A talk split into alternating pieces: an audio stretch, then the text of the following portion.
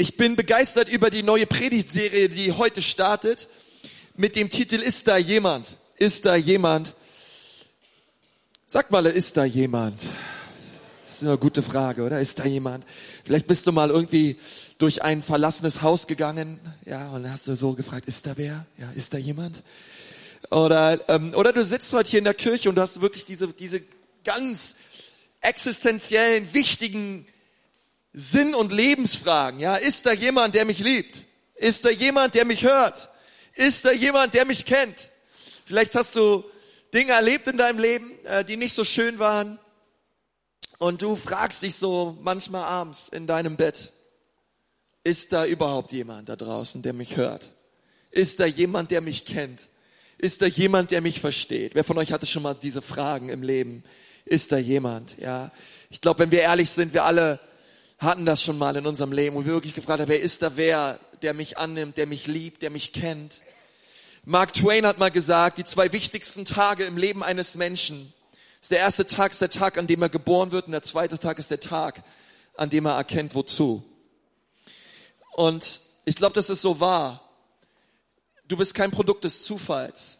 Du bist nicht einfach so auf dieser Erde als ein, äh, ein Produkt eines Knalls und hier bist du, sondern wir glauben an einen Schöpfer, der eine große Intention hatte, als er dich gemacht hat, der dich gesehen hat, der dich geliebt hat und der dich geformt hat. Und du bist nicht einfach so hier, sondern du bist geliebt. Vielleicht weißt es noch nicht, aber du bist es. Du bist geliebt von Gott. Und er wollte, dass du hier bist. Und ich glaube, er wollte sogar, dass du heute Morgen hier in diesem Gottesdienst bist. Und wenn dich diese Frage bewegt, ist da jemand, dann möchte ich dir gleich von vornherein sagen, ja, da ist jemand. Da ist jemand, er heißt Jesus. Und er kennt dich. Er ist nicht im Grab geblieben, sondern er ist für dich und für mich auferstanden und erlebt. Irgendwer dankbar für einen Gott, der nicht im Grab geblieben ist, sondern der auferstanden ist und erlebt. Und er tat es für mich und er tat es für dich und und es ist so ein großer Liebesbeweis. Er ist gestorben am Kreuz für jeden Menschen weil jeder Mensch kostbar und wertvoll ist in seinen Augen. Ja, du hast Wert und ja, du bist geliebt. Es gibt jemanden, der dich kennt. Und, und das alleine lässt mich total fröhlich sein. Das gibt mir so viel Hoffnung im Leben und so viel Sinn im Leben, dass es mich glücklich werden lässt. Und wir wollen uns an diesem Tag eine so wichtige Stelle anschauen. Wenn du deine Bibel dabei hast, kannst du mal ins Lukas-Evangelium gehen. Das Lukas-Evangelium, es ist das dritte, dritte Evangelium im Neuen Testament, geschrieben von einem Mann namens Lukas. Lukas war ein Arzt und Lukas war richtig gut drauf. Ja, Leute sagen immer, Paulus hat am meisten geschrieben im Neuen Testament. Das stimmt leider nicht. Lukas hat am meisten geschrieben. Und er hat über Jesus geschrieben und er hat über die Apostelgeschichte geschrieben, was die Apostel später mit Jesus erlebt haben, wie sie Gemeinde gebaut haben. Und Lukas hatte ganz stark Randgruppen auf dem Herzen. Er hat Randgruppen gesehen, Randgruppen geliebt und hat ganz viel darüber geredet, wie Randgruppen Jesus erlebt haben. Und es gibt eine ganz, äh, wahrscheinlich so eines seiner berühmtesten Kapitel, das ist dieses Kapitel 15. Und dann wollen wir mal gemeinsam die ersten drei Verse zusammen lesen. Dort steht, Jesus war ständig umgeben von Zolleinnehmern und anderen Leuten, die als Sünder galten. Ja, da dürft ihr gerne mal zu aufstehen, ganz genau, wollte ich gerade sagen. Ähm, Jesus war ständig umgeben von Zollernehmern und anderen Leuten, die als Sünder galten. Sie wollten ihn alle hören. Sagt mal alle. Wollten ihn alle hören. Hey, was war da an diesem Jesus, dass ihn alle hören wollten? Diese Zolleinnehmer und diese Sünder.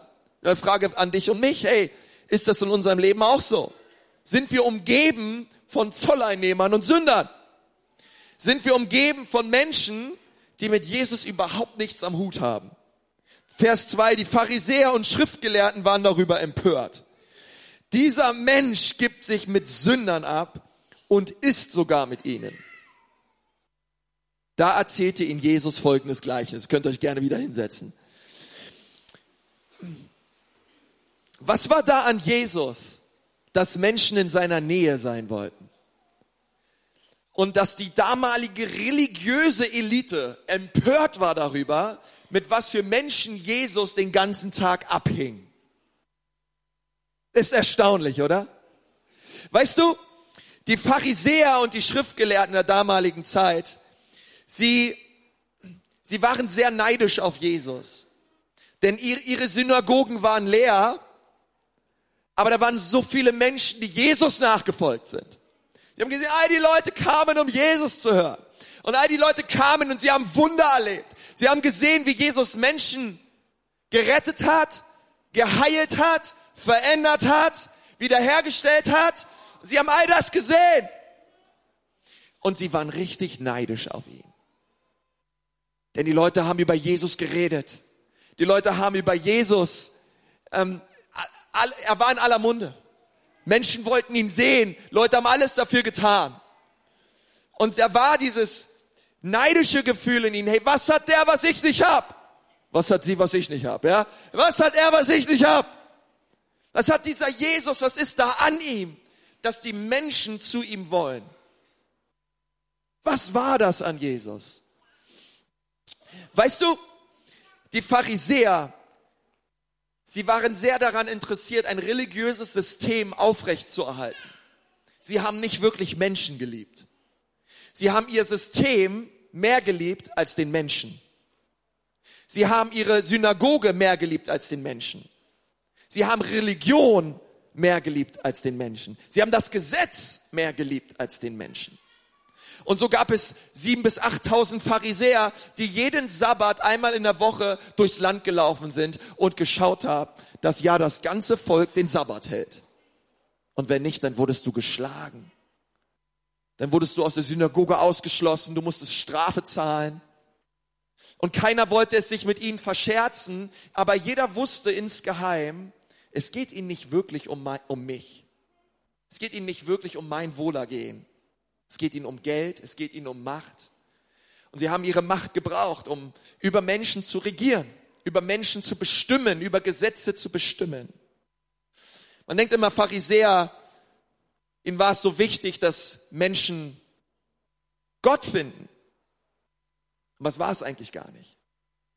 Du konntest ein sehr böser Mensch sein. Aber solange du dich gut verhalten hast, am Sonntag war alles gut. Hauptsache, du bist in die Synagoge gekommen. Und du hast gehört, wie die Torah vorgelesen wurde. Aber was du von Montag bis Samstag machst, ah, wen interessiert's? Sie waren sehr interessiert an einem religiösen, frommen Anstrich. Und da ist Jesus gekommen und er hat da völlig quer gebürstet. Er hat gesagt, das ist, ist überhaupt nicht, um was es dem Vater im Himmel geht. Jesus ist nicht gekommen, um eine Religion zu gründen. Jesus ist nicht gekommen, um dich zu einem netten, frommen Menschen zu machen. Jesus ist nicht gekommen, um einen ohnehin frommen Menschen noch frommer zu machen. Irgendwer dankbar dafür. Damit wir alle gut und nett und fromm ausschauen, wenn wir uns sonntags zusammensetzen und Kumbaya singen. Nein, Jesus ist noch nicht mal gekommen, um böse Menschen gut zu machen, sondern er ist gekommen, um tote Menschen lebendig zu machen.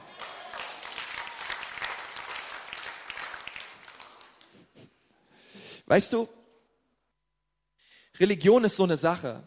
Die Pharisäer waren daran interessiert, dass Menschen fromm ausschauen. Und Jesus war daran interessiert, dass Herzen für immer verändert werden.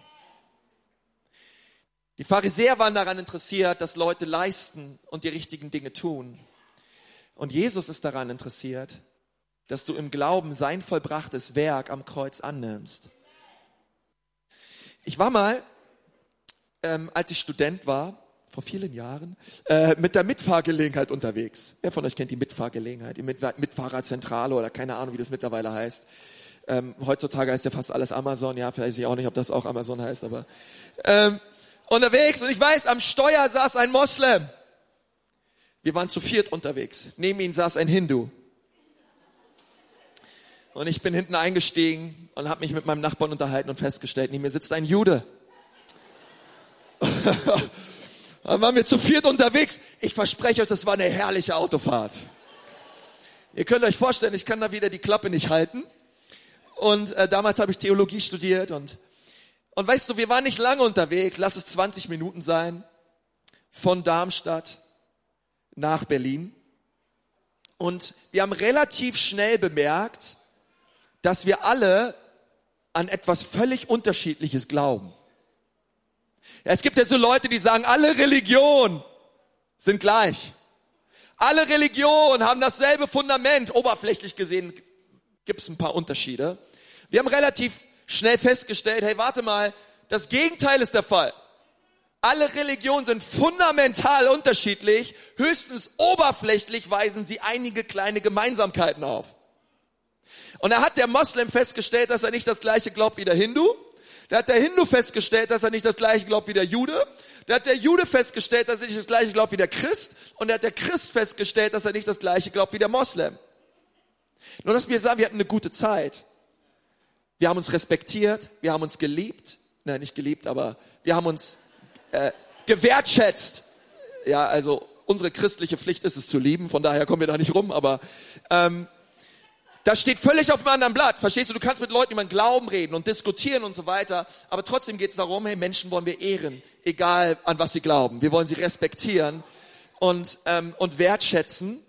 Aber wir haben das festgestellt, es gibt so viele Unterschiede.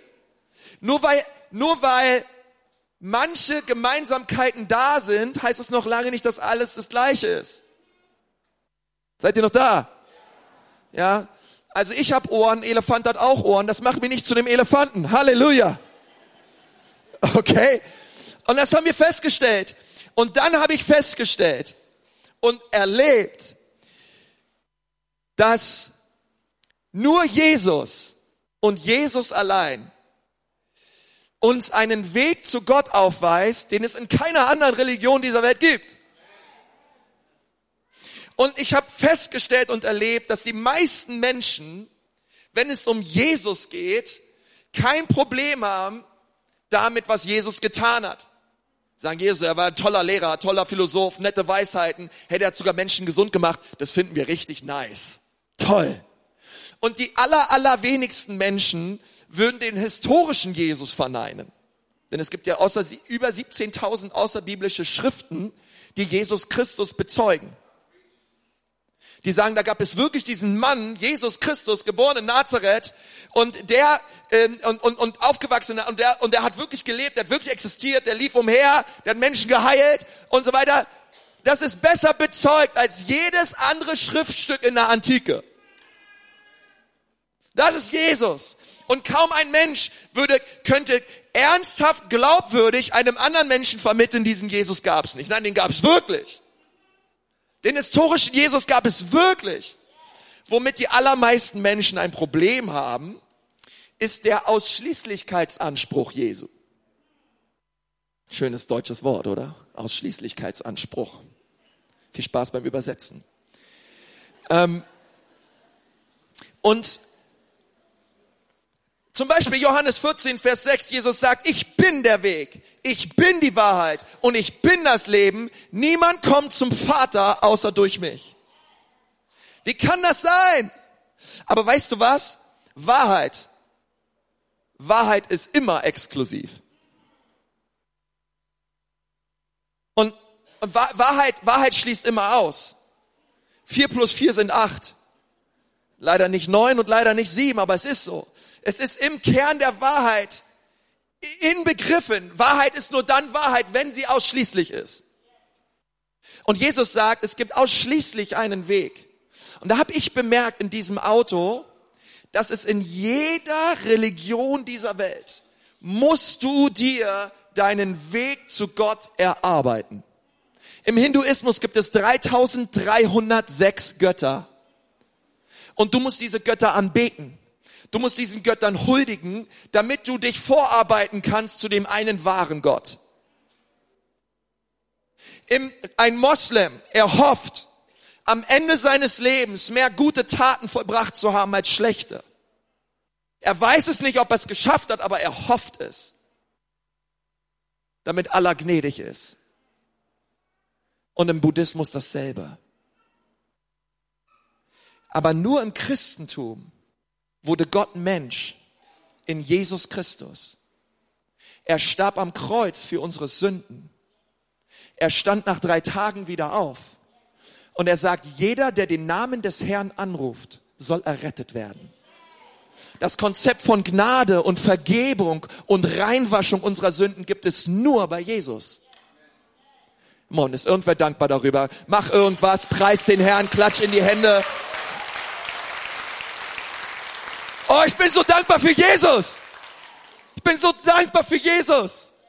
Dass er mir meine Schuld vergibt. Dass er, dass er uns reinwäscht durch seine Gnade.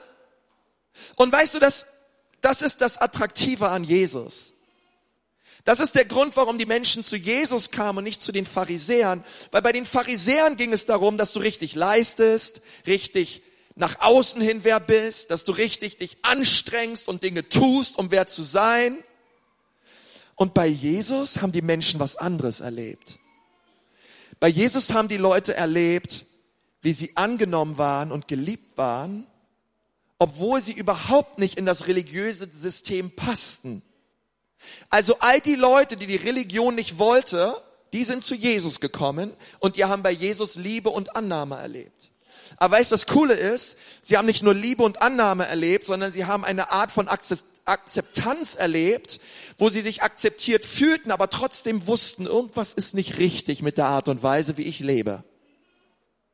Und Gnade und Wahrheit hat sie auf so einer tollen Weise getroffen, dass sie umkehrten und völlig verändert waren.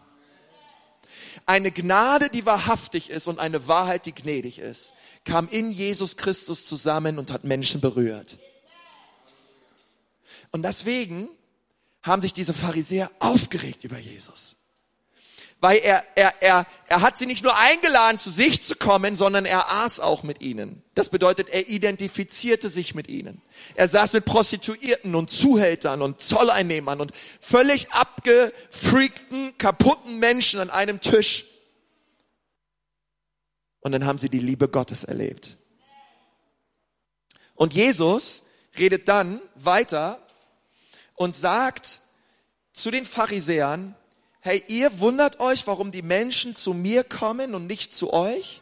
Ihr wundert euch darüber? Lasst mich euch sagen, wieso. Wieso gehen die Menschen zu Jesus und nicht, und nicht zur Religion? Lasst mich euch sagen, wieso ich nicht Religion bin. Lasst mich euch sagen, warum ich anders bin.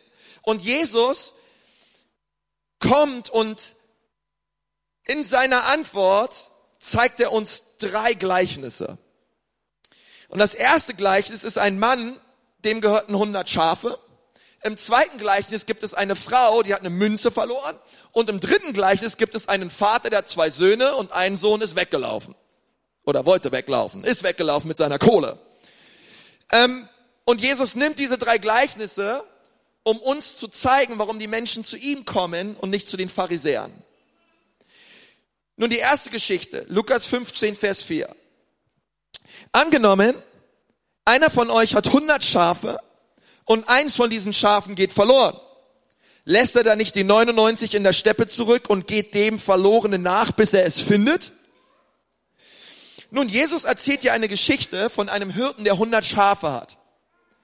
Und am Ende des Tages geht der Hirte mit all seinen Schafen zu seinem Stall und er zählt die Schafe durch. Eins, zwei, drei, vier, fünf, sechs, sieben. Keine Sorge, ich zähle nicht bis ganz am Ende. 97, 98, 99. Ein Schaf fehlt. Was geht ab? Nun, ich weiß nicht, wie es dir geht, ne?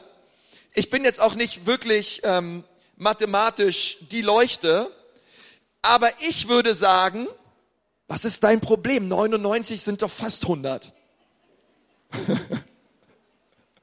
99 sind doch fast 100, oder? Komm mal, ob ich 99 Euro hab oder 100 Euro hab, wen juckt's? Ich würde sagen, wenn du 100 Euro hast und ich habe 99 Euro, würde ich sagen, wir sind, eigentlich sind wir gleich reich. Oder? ich würde sagen, 99 oder 100, come on, wen juckt's? Das sieht doch noch nicht mal jemand. Keiner kommt und schaut die 99 an und sagt, hä? Das sieht so aus, als hättest du keine 100 Schafe. Keiner würde das machen. 99 sind doch fast 100, Mann. Was ist dein Problem? Ist doch völlig wurscht. Ein Schaf hin oder her. Ein dummes Schaf hin oder her. Wen interessiert's? Und er tut etwas, äh, was ich sehr mutig finde, weil er lässt die 99 im Stich. Also der Hirte verlässt die 99 und da steht nicht, er ruft erstmal andere Hirten an und sagt, er könnte ihm auf die 99 aufpassen, sondern lässt die 99 im Stich und sucht das eine dumme Schaf. Was passiert eigentlich mit den anderen 99 in der Zeit? Ich meine, da hätten ja Wölfe kommen können oder Jäger kommen können oder weiß ich nicht, wer kommen können, um um hier äh, die Schafe zu klauen, aber er geht einfach und er sucht das eine dumme Schaf. Er hat das eine dumme Schaf gefunden, er legt es auf die Schultern, er bringt es zurück zur Herde. Halleluja. Und aus den 99 wurden wieder 100. Und dann freut er sich da so doll drüber, dass er auf Instagram und Facebook eine Riesenparty anzettelt. Und auf die Party schreibt er, hey Leute, ich mache eine Riesenparty. Ich habe ein Schaf gefunden. Kommt und feiert mit mir. PS, es gibt Döner. Klammer zu. Keine Ahnung. Äh, kommt, feiern. Und ich weiß, wie es dir geht, ja, aber ich, kein, ja, weiß ich nicht, wenn die Oma 80 wird oder Verlobungsfeier, Hochzeitsfeier, ich bin am Start. Aber wenn du ein Schaf findest und dann soll ich zum Feiern kommen, ich sagen, Brother, ich habe da keine Zeit für. das, das, das schaffe ich nicht. Aber er tut's trotzdem. Er lässt richtig, er, er macht richtig dick Party. Sein eine Schaf ist wieder am Start. Und man denkt sich so, Jesus, okay, nette Geschichte, alles klar. Also, ja, schön. Zweite Geschichte. Lukas 15, Vers 8. Oder wie ist es, wenn eine Frau zehn Silbermünzen hat und eine davon verliert? Zündet sie da nicht eine Lampe an, kehrt das ganze Haus und sucht in allen Ecken, bis sie die Münze gefunden hat? Und ich würde dann sagen, nee, macht sie nicht. Ähm, was soll das, Jesus? Verstehst du? Diese Frau, sie zählt ihre Münzen. Eins, zwei, drei, vier, fünf, sechs, sieben, acht, neun. Ups, fehlt eine. Es fehlt eine Münze. Und die haben, die, warte mal, warte mal, die muss ich irgendwo bei mir zu Hause verlegt haben. Wo kann die noch mal sein? Wer von euch kennt das? Ja, ja. Nicht mit Münzen, aber mit Autoschlüsseln und diversen anderen Dingen. Ähm, Kindern oder so. Wo, wo habe ich das Ding hingelegt? Und das lässt sie nicht in Ruhe. Und sie fängt an zu suchen. Und sie sucht und sie sucht. Und zwar sucht sie, sie schiebt jede Couch weg. Sie macht jeden Teppich hoch. Vom Keller bis in Dachboden. Sie, die Bibel sagt, sie durchkämmt das ganze Haus. Bis sie die eine dumme Münze gefunden hat. Ich habe mir so denkt man eine Münze. Und das sagt die Bibel auch noch, diese Münze ist ein Tageslohn wert. Und dann sage ich, warte mal, du hast jetzt einen Tag lang diese Münze gesucht. Wärst du einfach arbeiten gegangen, hättest du den Stress nicht gehabt, hättest du dir eine Münze kaufen können. Aber warum für so eine Münze den ganzen Tag alles durchsuchen? Und danach schmeißt du auch noch eine Party, wo wieder auf irgendein Einladungsflyer steht, ich habe meine Münze gefunden. Kommt und feiert mit mir. Und dann gibt sie wahrscheinlich bei der Party wieder so viel Geld aus, da hätte sie sich noch drei Münzen für kaufen können. Ist irgendwer da? Hört, wisst ihr, was ich meine? Und ich so, hey, was, Jesus, was ist das? Was ist das für eine Geschichte? Das macht keinen Sinn. Was, was ist mit dem Schaf? Wen interessiert das? Ein Schaf, eine Münze. Okay, wenn ihr iPhone stehen würde oder so. ähm, und dann kommt Lukas 15, Vers 11. Das ist das, was wir alle so kennen. Lukas 15, 11 bis 13. Jesus fuhr fort. Ein Mann hatte zwei Söhne. Der Jüngere sagte zu ihm, Vater, gib mir den Anteil am Erbe, der mir zusteht. Da teilte der Vater das Vermögen unter den beiden auf. Wenige Tage später hatte der jüngere Sohn seinen ganzen Anteil verkauft und zog mit dem Erlös in ein fernes Land. Dort lebte er in Saus und Braus und brachte sein Vermögen durch. Hat alles ausgegeben. In Las Vegas oder so. Der hat richtig, der hat richtig einen auf dicke Hose gemacht. Okay, da kommt also das dritte Gleichnis als eine Antwort auf die Pharisäer, warum sie zu Jesus kommen und nicht zu ihnen. Erste Geschichte, ein Hirte verliert sein Schaf und führt es zurück zur Herde. Zweite Geschichte, eine Frau verliert eine Münze, sucht den ganzen Tag und findet sie und schmeißt eine Party. Drittes Gleichnis, ein Papa hat zwei Jungs und der eine Sohn ist gut drauf und der andere will einfach alles haben. Sein Erbe. Und dann zieht er los in ein Land und gibt alles aus. Er lebt ein wildes Leben, verschwendet all sein Geld und dann fällt ihm am Ende seines Geldes und seiner Kräfte und seiner Freude auf, dass es ihm richtig dreckig geht. Und er hat alles ausprobiert, was diese Welt zu offerieren hat. Und am Ende ist er so down, ist er so arm, ist er so am Ende seiner Existenz, dass er sogar das, die Schoten bei den Schweinen fraß. Und dann dachte er sich, hey, weißt du was, ich lasse die Schoten und ich gehe zurück zu Papa. Weil bei Papa war es am allerschönsten. Und dann sagt die Bibel, dass dieser Junge sich aufgemacht hat, zurück in das Land seines Vaters. Und der Vater, er war jeden Tag am gucken. Vielleicht kommt ja eines Tages mein Junge zurück. Ersten Tag, zweiten Tag, dritten Tag, vierten Tag, fünfter Monat, sechster Monat, siebtes Jahr, achtes Jahr, neuntes Jahr. Und dann sieht er von Weitem einen jungen Mann kommen, völlig verwahrlost und er rennt auf ihn zu. Von der Veranda runter, so schnell er konnte, rennt er diesem Mann entgegen. Und wenn ich das so lese, ich würde so denken, hey, ich würde auch rennen.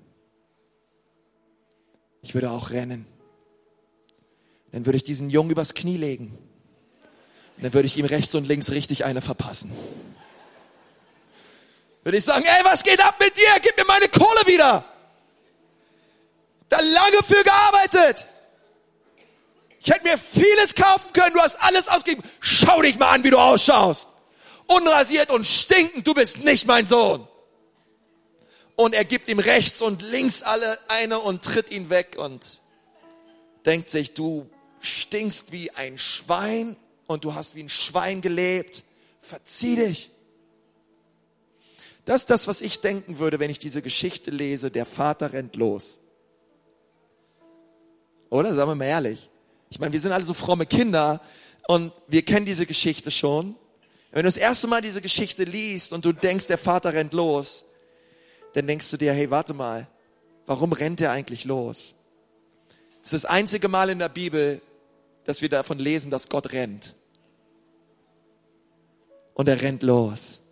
Und er fällt diesem Jungen um den Hals und sie fallen hin und er drückt ihn und er küsst ihn und er drückt ihn und er küsst ihn und er sagt, es ist alles gut, es ist alles gut, es ist alles gut. Ich habe auf dich gewartet. Ich liebe dich, ich liebe dich, ich liebe dich. Ah, du riechst ein bisschen komisch, aber egal. Ich liebe dich trotzdem. Mann, wo warst du eigentlich? Ach egal, komm, ich liebe dich. Und hier, weißt du was, ich habe ein neues Gewand für dich, ich habe einen Ring für dich, ich habe neue Sneaker für dich. Hey, hier, zieh an. Ey, und weißt du was, jetzt gehen wir zurück in die Villa und dann werden wir die größte Feier der ganzen Welt feiern. Denn mein Sohn war verloren, aber heute ist er zu Hause, nach Hause gekommen in die liebenden Arme seines Papas. Wir wollen Big Party machen. Mein Sohn war verloren, aber heute ist er wiedergekommen. Und wir lesen das und denken, hey, was ist das für eine verrückte Geschichte? Was sind das für drei verrückte Geschichten? So verrückt kann doch kein Mensch sein. Und dann merkst du beim Lesen, hey, warte mal. Wer ist eigentlich dieser Hirte? Wer ist eigentlich diese Frau? Und wer ist eigentlich dieser Vater? Und du merkst, Jesus redet über sich selbst. Und du merkst, wie Jesus sagt, ich bin so. So sehr lieb ich diese Menschen, diese Sünder, dass ich 99 stehen lasse, um ihn zu suchen. Dass ich in mein ganzem Haus alles auf den Kopf stelle, um den einen zu suchen. Und dass es mir egal sind, wie sehr sie stinken, ich lieb einfach. Und du sitzt und du sitzt und denkst dir, Jesus, so sehr hast du uns lieb. Und ich weiß nicht, wie es dir geht, aber ich werde berührt von dieser Liebe Gottes und mit dieser einen Frage konfrontiert. Lieb ich auch so? Werde ich noch berührt vom Verlorensein und von dem Verlegtsein von Menschen? Wäre ich bereit, alles auf den Kopf zu stellen? Um Menschen mit dieser Liebe Gottes zu erreichen? Wäre ich bereit zu beten und zu beten und zu fasten und zu fasten und alles daran zu setzen, damit Menschen von dieser Liebe Gottes hören? Oder bin ich bequem geworden in einem religiösen System, wo wir Sonntag für Sonntag zusammenkommen, unseren Sitzplatz haben, unseren Kleiderhaken haben, tolle Lieder singen und eine gute Zeit haben? Aber draußen gehen die Menschen verloren. Mit dieser einen Frage, ist da jemand? Ist da wer? Hey, und wir haben die Antwort. Die, die wir an Jesus glauben, wir sagen, ja, da ist wer. Da ist jemand, der dich kennt und der dich liebt, trotz deiner Sünde. Und du darfst zu ihm kommen, so wie du bist. Jesus ist nicht hier, um uns zu richten. Er ist nicht hier, um uns anzuklagen, sondern die Bibel sagt, er ist hier, um uns zu retten. Weil noch ist Gnadenzeit. Es wird mal eine Zeit geben, da wird sich keiner mehr für Jesus entscheiden können, weil es ist alles zu spät. Aber jetzt, heute, kannst du dich entscheiden. Gnade ist hier. Und sie ist so überreich hier, dass es sie nur bei Jesus gibt und in keiner anderen Religion dieser Welt. Und sie ist nirgendwo sonst zu finden als bei Jesus und Jesus allein. Und du brauchst nicht länger weglaufen. Du brauchst nicht länger davon rennen. Du brauchst nicht länger dein Glück und deine Freude zu suchen in Dingen dieser Welt. Sondern du kannst heute zurückkommen zum Papa im Himmel und sagen, Vater, ich brauche dich. Vater, ich bin verzweifelt. Ich habe keine Hoffnung. Ich merke es. Ich bin zwar hier im Gottesdienst und ich sehe nett aus und ich bin am Lachen, aber ich merke, ich habe diese Frage, ist da jemand, der mich sieht? Ist da jemand, der mich kennt? Ich bin, ich bin verzweifelt und ich brauche jemanden. Und ich möchte sagen, es gibt da jemanden, er heißt Jesus. Er kennt dich, er will dich retten und er will dich nicht in deinem Zustand belassen, sondern heute kannst du kommen so wie du bist. Und deswegen komm zu Jesus. Komm zu Jesus. Er ist keine gute Alternative. Er ist die einzige Alternative, die du hast. Und er lädt dich ein, zu ihm zu kommen. Ich lasse dich einfach ein, dort wo du sitzt, mal deine Augen zu schließen. Wir sind ja in einer Kirche.